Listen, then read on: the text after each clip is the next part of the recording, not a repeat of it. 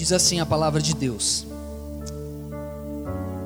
Jesus, porém, foi para o Monte das Oliveiras. Ao amanhecer, ele apareceu novamente no templo, onde todo o povo se reuniu ao seu redor, e ele se assentou para ensiná-lo. Os mestres da lei e os fariseus trouxeram-lhe uma mulher surpreendida em adultério. Fizeram-na ficar em pé diante todos e disseram a Jesus: Mestre, esta mulher foi surpreendida em ato de adultério. Na lei, Moisés nos ordena apedrejar tais mulheres. E o Senhor o que diz? Versículo 6, ele estava usando, eles estavam usando uma pergunta como armadilha a fim de terem uma base para acusar Jesus. Mas Jesus inclinou-se e começou a escrever no chão com o dedo.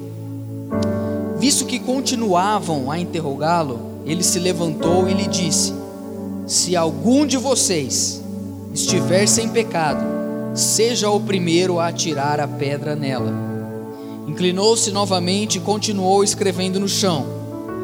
Os que ouviram foram saindo, um de cada vez, começando pelos mais velhos. Jesus ficou a só com a mulher em pé diante dele. Então Jesus pôs-se em pé e perguntou-lhe: Mulher, onde estão eles? Ninguém a condenou? Ninguém, Senhor, disse ela. Declarou Jesus: Eu também não te condeno. Agora vá e abandone sua vida de pecado.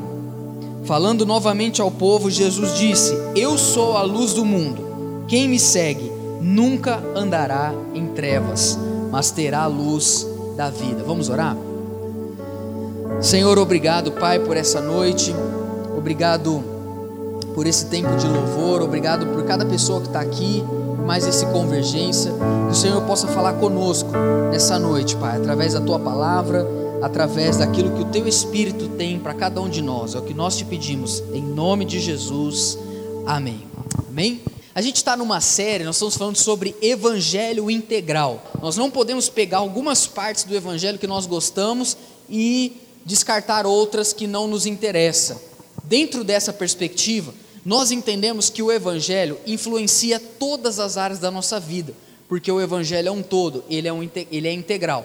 Essa semana a gente vai falar sobre evangelho e relacionamentos. Cada semana nós estamos falando como que o evangelho molda cada área da nossa vida. Falamos como ele molda e muda a nossa espiritualidade e hoje a gente vai falar como ele molda, muda e transforma os nossos relacionamentos. Ambientes influenciam relacionamentos. Depende de qual ambiente que você está, esse ambiente ele vai ter algum tipo de impacto na maneira com que você se relaciona. Preste atenção aqui.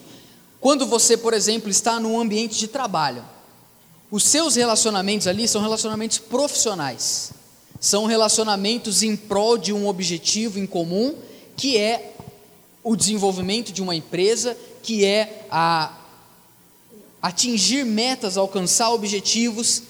E eu quero mostrar para você que cada ambiente que nós estamos inseridos trazem, por um lado, boas características para os relacionamentos, mas por um outro lado, trazem coisas ruins para relacionamentos.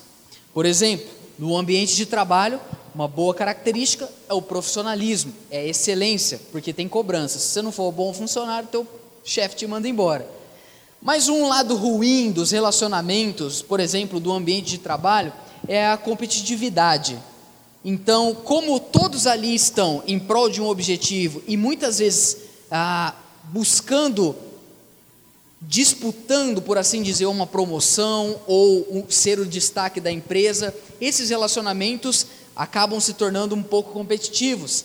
E aí a gente vê pessoas, se for preciso, passar em cima de outras pessoas para que elas consigam atingir o seu objetivo.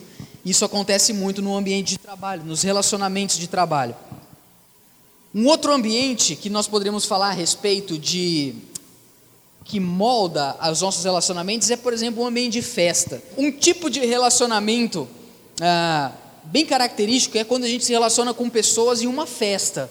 Uma festa de casamento, uma festa de aniversário ou um lugar num lugar de interação social, que tipo de relacionamentos é, nós temos nesses ambientes? Temos relacionamentos muito amigáveis. Dificilmente você não vai fazer amizade com alguém numa festa. Sabe quando você vai numa festa de casamento e colocam pessoas na, na sua mesa que você nunca viu na sua vida? Você fala, meu Deus, eu tenho quatro a cinco horas para ficar best friend dessa pessoa hoje porque senão nós vamos ficar aqui com uma cara de paisagem, nós não vamos ter assunto. Você já passou por isso? Eu já passei por isso. Não sei o que acontece, eu, eu nunca entendi isso até o dia que eu casei. É o dia que eu casei entendi que não tem como não fazer isso. Você vai ter que compor uma mesa aonde vai ter pessoas que não se conhecem. Mas o ambiente molda o relacionamento. Num ambiente de festa, pessoas estão ali e elas vão se relacionar e elas vão ficar amigas até o fim da noite com certeza vai ficar amigo, eles vão se tratar bem. Mas um lado ruim de relacionamentos de festa é que são relacionamentos muito superficiais. Né? Você não vai fazer um melhor amigo em uma noite, em uma festa. Ao mesmo tempo que você é, consegue ter facilidade de conversar com essa pessoa, terminou ali do jeito que acaba a festa, também acaba o relacionamento. Na família, nós também temos um tipo bem específico de relacionamento. Lembra que eu falei, o ambiente molda os relacionamentos. Já dei o exemplo de trabalho, falei de festa, agora estou falando de família. Quais são os pontos positivos e negativos que o ambiente molda relacionamentos? Por exemplo, na família, algo positivo é que nós realmente temos relacionamentos aprofundados. Quantos têm irmãos aqui? Quantos dividiram quarto ou dividem quarto com irmãos?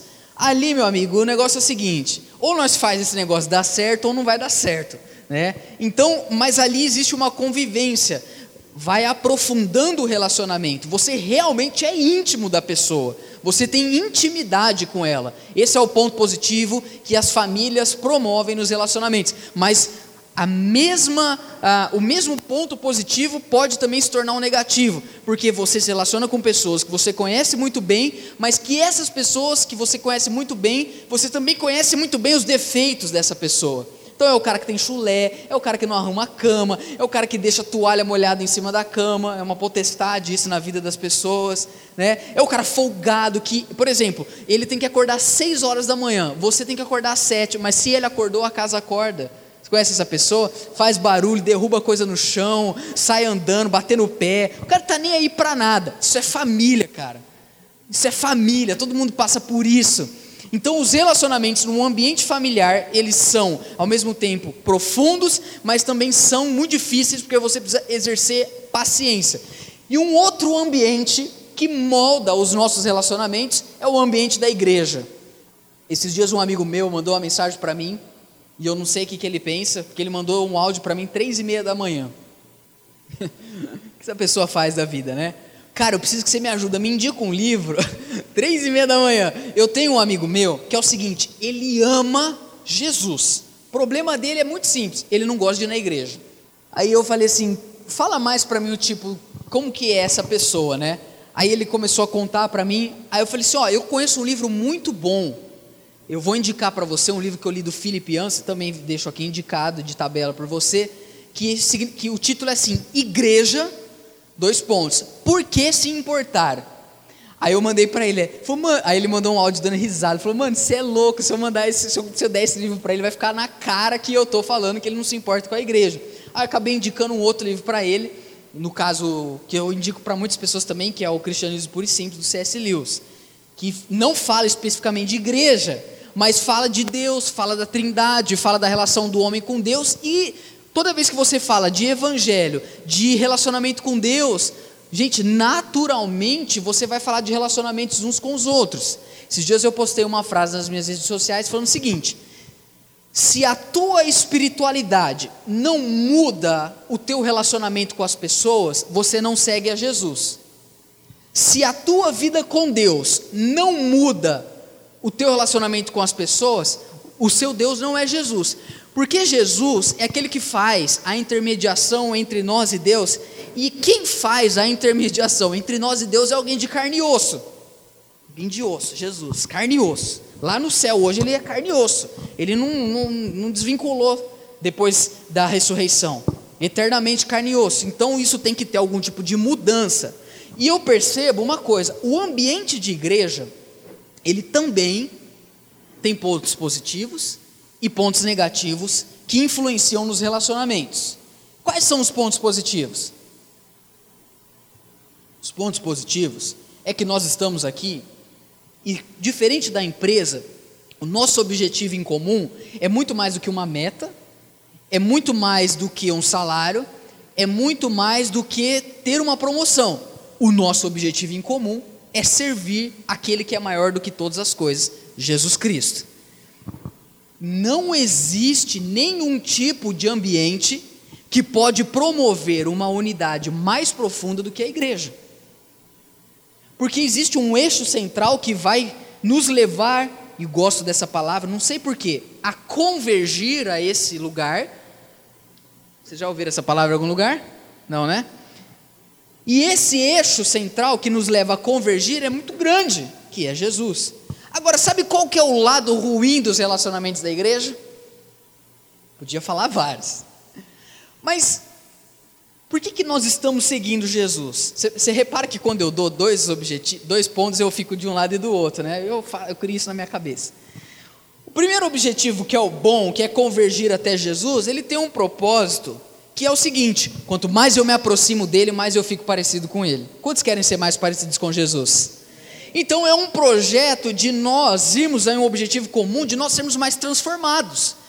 Meu querido, se há um ano atrás você é igual você é hoje, o evangelho que você está vivendo não é integral. Porque o apóstolo Paulo ele mostra claramente para nós que há um evangelho de glória em glória. Tudo que nós fazemos na nossa vida, nós queremos evolução, sim ou não? Daqui um ano você quer ser um funcionário melhor do que o que você é hoje. Daqui um ano você quer destruir no inglês. Daqui um ano, Deus, em nome de Jesus. Daqui um ano você quer pegar mais. Está aqui o nosso amigo no supino. Você quer pegar mais peso no supino. Daqui um ano você quer estar tá mais magra. Na fé cristã, na igreja, daqui um ano, a gente quer estar tá mais parecido com Jesus. Agora preste atenção: para nós estarmos mais parecidos com Jesus, nós precisamos deixar de fazer coisas erradas, sim ou não? E esse ponto é o ponto que acaba também se tornando prejudicial na igreja. Porque, como nós estamos em busca de uma evolução e como nós estamos em busca de uma transformação contínua, toda vez que nós nos depararmos com pessoas que estão ah, ralentando esse processo ou que não estão crescendo nesse processo, nossos olhos vão se voltar para ela e nós vamos começar a identificar pessoas na igreja que não estão vivendo de acordo com os padrões de Deus. E aí a gente faz isso aqui, ó. Você viu fulano? Pois fala que é crente. Você viu o fulano? E aí é o que eu chamo de moralismo. Aliás, não sei o que chamo isso, né? Nós chamamos de moralismo na igreja. Que é quando nós começamos a apontar os, os, o dedo uns para os outros e começamos a acusar e julgarmos pessoas por causa dos erros dela. Mas veja, por que nós acusamos? Porque o ambiente acaba nos levando a fazer isso.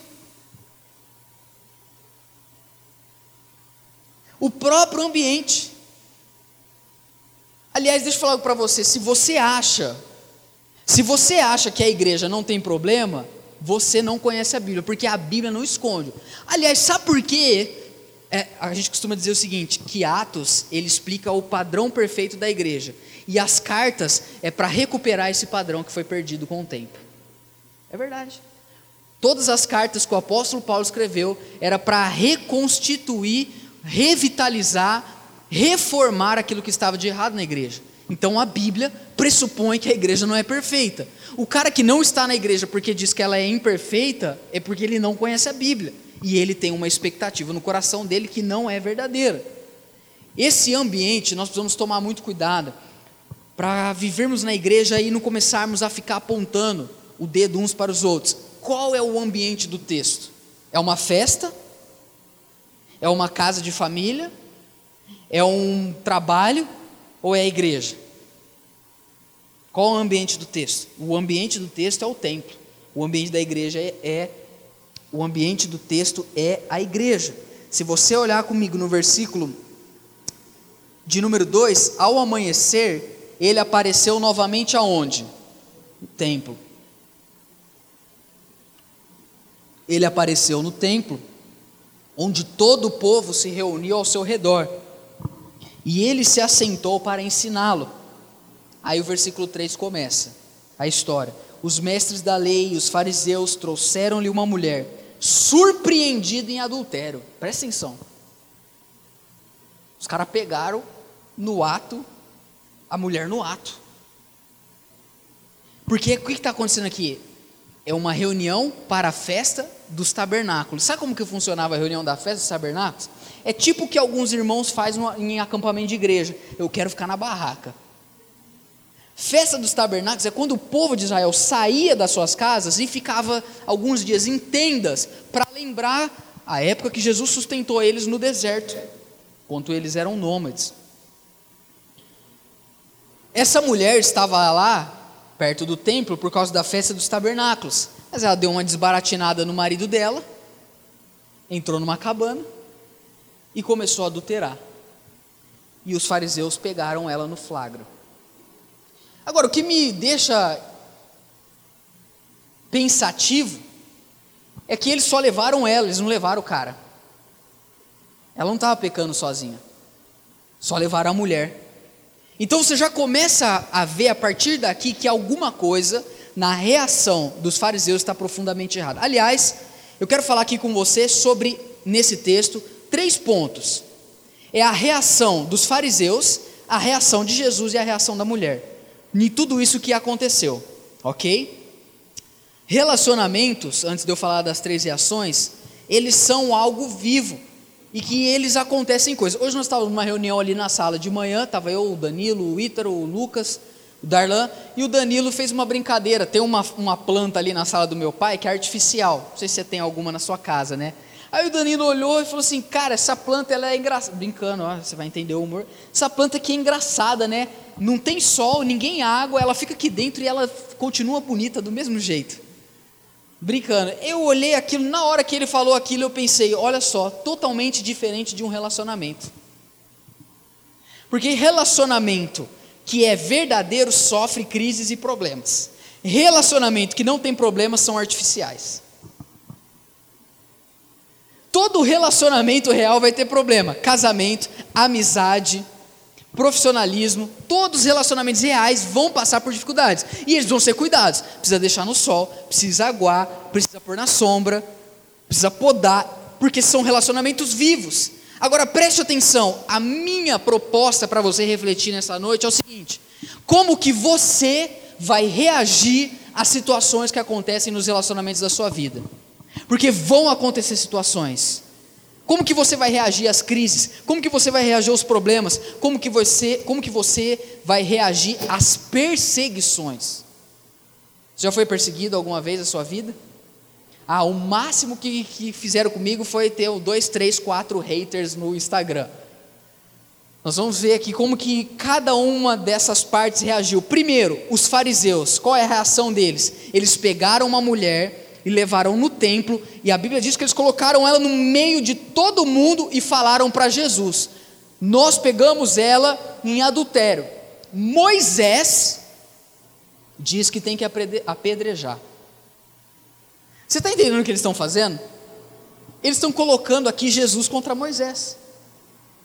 Eles estão colocando aqui Paulo contra Apolo. Estão colocando aqui Messi contra Cristiano Ronaldo.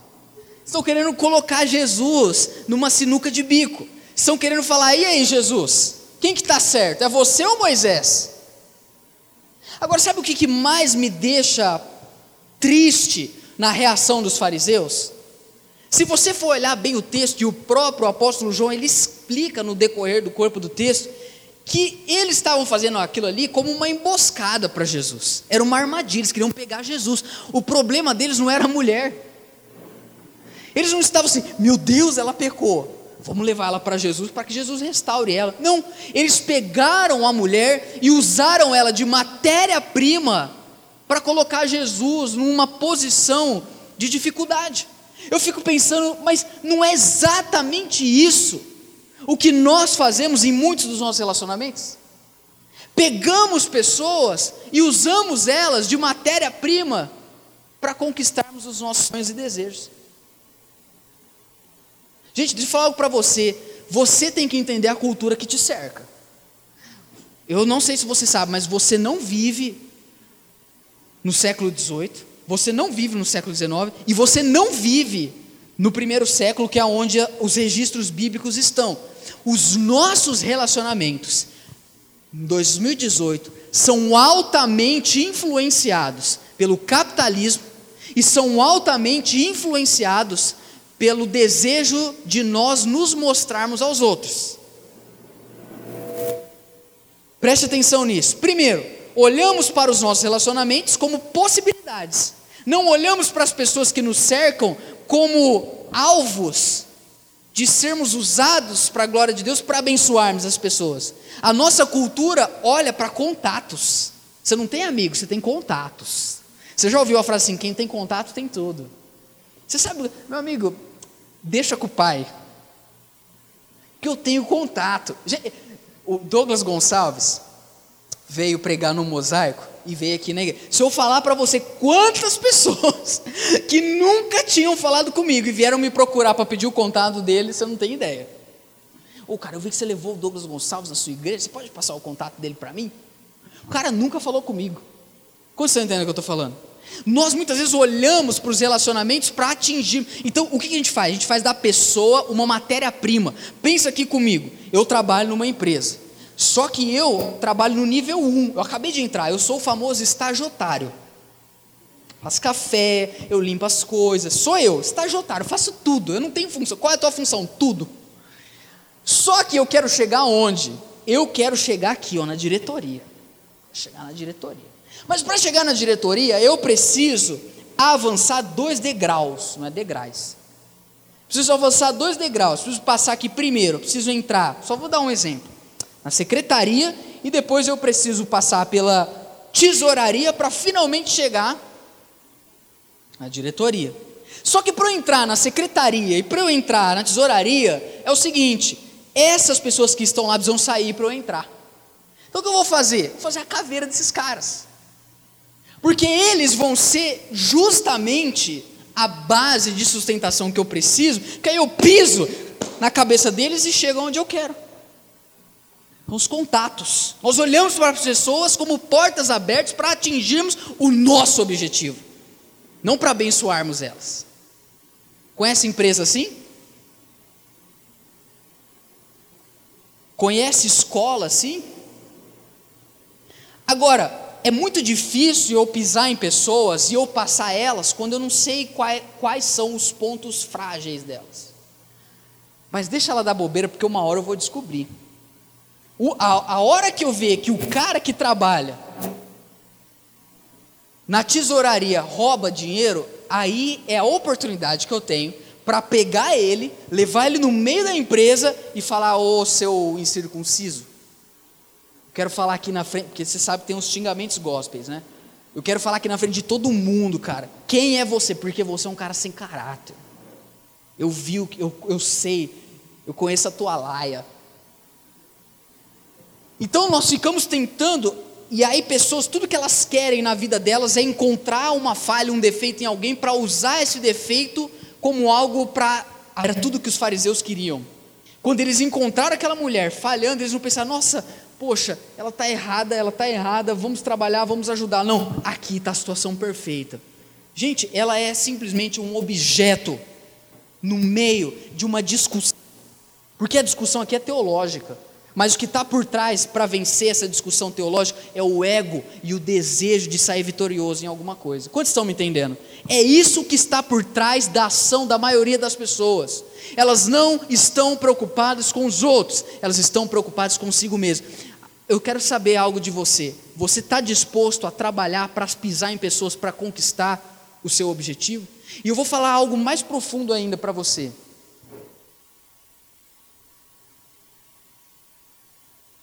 É nos momentos de maior debilidade e quando nós nos sentimos ainda mais prejudicados que nós subimos em cima de pessoas e usamos elas como matéria-prima. Porque quando nós estamos em uma posição que nos agrada, nós não estamos preocupados. Então você tem o seu padrão e você guarda isso. Eu não vou negociar os meus princípios. Mas quando você vê que as coisas estão entrando, estão saindo do seu controle, aí você não mede consequências, passa por cima de pessoas. Quantos estão me entendendo? Estou sendo claro? Essa é a reação dos fariseus. Agora, tem a, rea a reação dele, né? Diga assim comigo, Jesus. Porque eu costumo dizer, uma frase muito profunda, que quando a gente está indo, Jesus já está voltando. E Jesus já tinha um negócio esquematizado. Porque Jesus, ele, ele conhece o coração. Jesus, ele não olha a atitude, ele olha o coração. A sua oração pode ter lindas palavras, mas Jesus sabe o que o seu coração está falando enquanto você usa a tua boca. Então eles chegam diante de Jesus e a reação de Jesus ela é muito interessante. Primeira coisa que ele faz, nada. O que, que ele começa a fazer? Ele agacha e começa a escrever, desenhar, rabiscar, ninguém sabe. Ele abaixa, deixa os caras falando sozinho e ele mostra para nós um princípio aqui.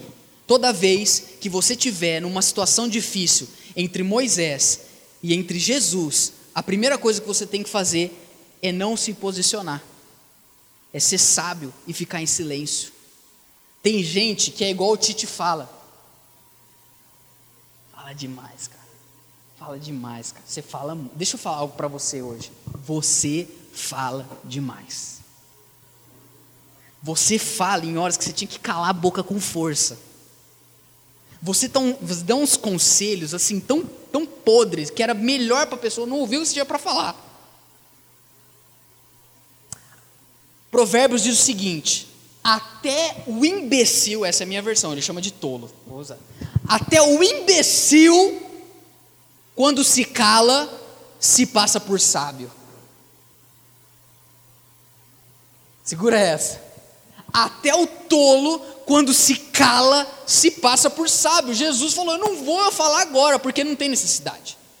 Jesus ficou ali de boa. Gente, deixa eu falar para você: muitos relacionamentos são destruídos porque pessoas falaram coisas erradas, na hora errada e da maneira errada. Não, mas eu tenho que falar porque eu não aguento. Você está destruindo relacionamentos. Você está destruindo relacionamentos com pessoas na igreja, está destruindo relacionamentos com seus pais, criando barreiras entre você e seus colegas de emprego porque você tinha que falar algo que estava no seu coração. O silêncio é a coisa mais sábia que a gente faz quando nós somos colocados em uma situação difícil. Mas sabe o que é o problema? Que nós queremos falar algo. Porque quando a gente não fala algo, os caras, não. Já passou por isso? O cara vai lá e fala alguma coisa na escola, não! Aí você vai lá, não, tipo rima, né? Não, agora você vai ver o que eu vou te falar. Aí você fala um negócio, aí depois você fala, mano, por que, que eu fui falar aquilo? Jesus, ele está quieto, ele escreve na areia. Agora, eu preciso levar você a entender teologicamente o que acontece aqui bem rápido, dois minutos. Olha só, é, esse texto é tenso, porque quando você vai olhar no Pentateuco, existe uma lei que fala assim: apedreja pessoas que adulteraram. E aí? A Bíblia fala, Levítico fala, Deuteronômio fala, Êxodo fala. Pegou alguém pecando? Tira fora do arraial e pedra. Bíblia está errada, Jesus está errado, o que, que Jesus faz? Agora, é interessante que Jesus, ele tem duas opções, preste atenção, olha a genialidade dele. Se ele fala o seguinte, pode apedrejar, primeiro, ele estaria subvertendo o domínio do Império Romano, porque jamais poderia haver uma execução sem o aval do Império Romano, ainda que ele ficasse com a lei de Moisés e falasse, pode apedrejar. Se ele fala, não apedreja, vocês estão proibidos de apedrejar ela, todo mundo ia tirar a conclusão de que ele era conivente com o pecado dela. Porque a Bíblia não esconde, ela estava adulterando. Percebe a situação? Como é difícil? Ele começa a escrever no chão, ele deixa o silêncio, e eu quero levar você a entender o seguinte: a Bíblia tem um padrão ético. É pecado adulterar, ela está errada, ela merece punição, ela poderia ser apedrejada segundo a lei de Moisés. Só que Jesus, ele deixa isso guardado, porque ele quer mostrar para nós que o que ele está fazendo ali é algo novo, preste atenção. Ele vai mostrar para nós: a lei é real, é verdadeira, como Paulo diz, é santa, justa e boa, e ela não é um engano. Só que tem uma coisa, eu quero mostrar para vocês que hoje vocês não vão mais se relacionar com as pessoas a partir da lei de Moisés, mas vocês vão se relacionar com pessoas a partir do evangelho que eu estou trazendo para vocês. A partir da boa notícia que eu estou trazendo para vocês. Evangelho significa boa notícia. Agora, o mais legal é que o evangelho ele não riscou a lei de Deus. Nós não pegamos o Antigo Testamento e jogamos fora, porque a lei de Deus, ela não foi anulada. O Evangelho, ele transbordou a lei e reprojetou a direção e a importância do papel dela nas nossas vidas.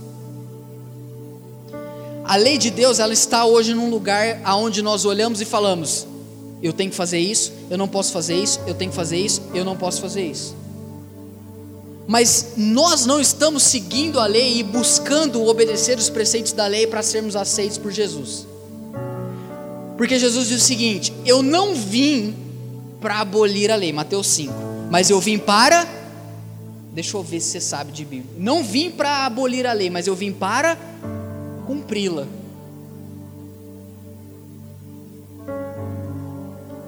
Em outras palavras, ele está dizendo o seguinte: ela está errada mas vocês não precisam matar ela, porque eu vou morrer no lugar dela. Vocês não precisam apedrejar ela e punir ela dos pecados dela, porque o pecado dela precisa de punição, mas quem vai sofrer a punição não é ela, sou eu no lugar dela.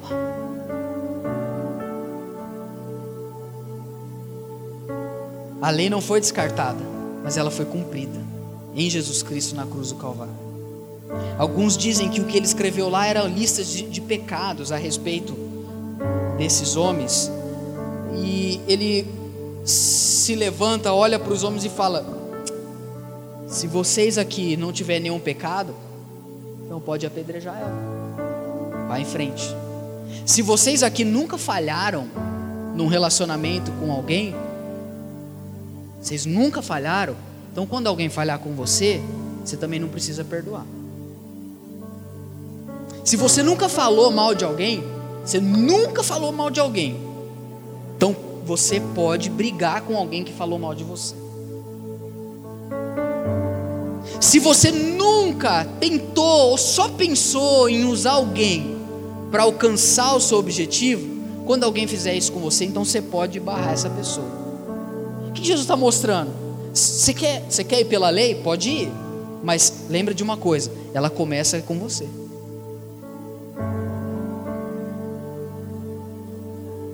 Você quer ir pela lei? Pode ir. Você aguenta?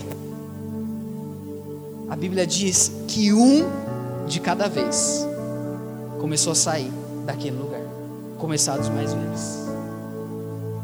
Eu não sei o que passou na consciência deles. Acontece que eles entenderam a mensagem. A reação de Jesus foi cravar um novo tipo de intermediação nos relacionamentos das pessoas. Ele cravou antes vocês se relacionavam a partir da lei, agora vocês se relacionam a partir do Evangelho, a partir da minha graça. Qual foi a reação da mulher para a gente terminar? Jesus vê todo mundo indo embora e essa cena é linda. Essa cena é linda, cara. Todo mundo foi embora. Quem que ficou? Ele e a mulher. Mais ninguém. Porque no fim das contas a nossa vida é isso. Estamos circunvizinha, estamos cercados, usar a linguagem mais atual. Estamos cercados de pessoas, pessoas do trabalho, pessoas da família, irmãos da igreja. Estamos perdoando essas pessoas, estamos colocando o evangelho, a graça de Deus para nos ensinar a nos relacionar com elas, mas no fim das contas é, é nós e Jesus. No fim das contas, é, pessoas vão te perseguir, pessoas vão acusar você, pessoas vão usar você, mas no fim das contas, é você e Jesus. E é nesse relacionamento que você vai encontrar ressignificado para se relacionar com as outras pessoas. Nunca se relacione com pessoas fora da sua relação com Jesus. Quantos estão me entendendo? Não faça isso. Toda vez que você quiser se relacionar com pessoas fora do seu relacionamento com Jesus, você vai imprimir lei. Qual foi a reação da mulher? Jesus pergunta assim para ela: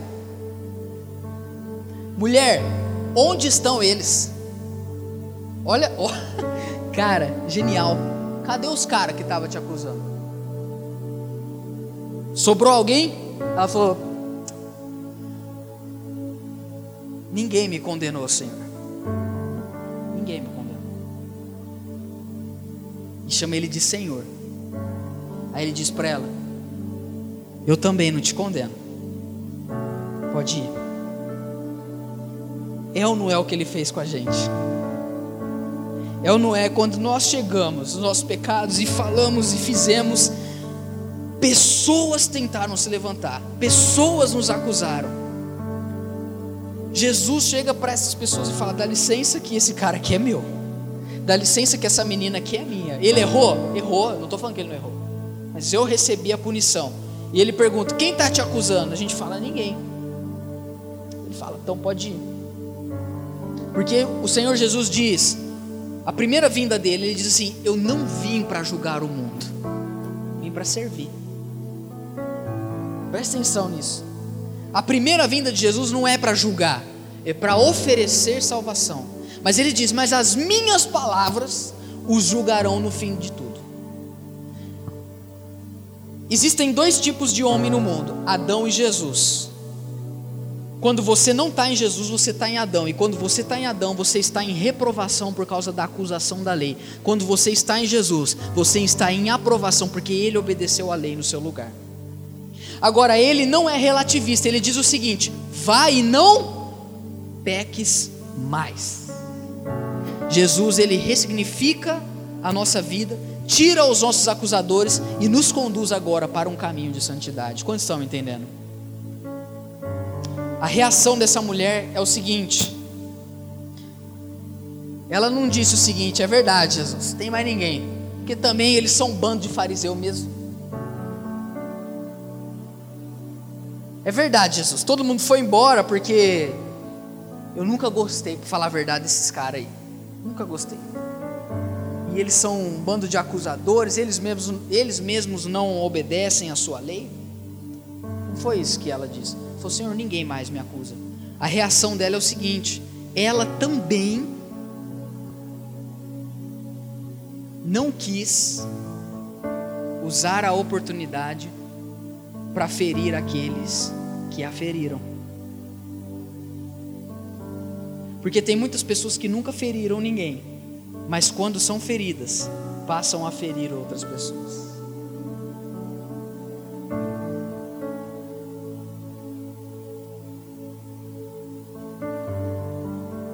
O Evangelho ele tem a capacidade de nos fazer entender a lei de Deus, não nos sentirmos humilhados e ainda assim nos tornarmos humildes. Jesus não humilhou ninguém aqui, mas o nosso relacionamento com Ele nos ensina a ser humildes, não é verdade? Porque a gente sabe o que ele fez por nós. A regra de ouro da cultura é o seguinte: façam, faça às pessoas aquilo que você quer que elas façam por você. Não é verdade? Faça para os outros aquilo que você quer que os outros façam por você. Mas a regra de ouro da fé, do evangelho não é isso. A regra de ouro do evangelho é o seguinte: faça aos outros o que Jesus fez por você. E o que, que ele fez por você? Perdoou você, mudou a sua vida, te deu uma, duas, dez mil, um milhão de chances. E é isso que ele quer que você faça com as pessoas que estão perto de você. Vocês estão prontos para isso? Vocês estão prontos para se relacionar com pessoas a partir do Evangelho?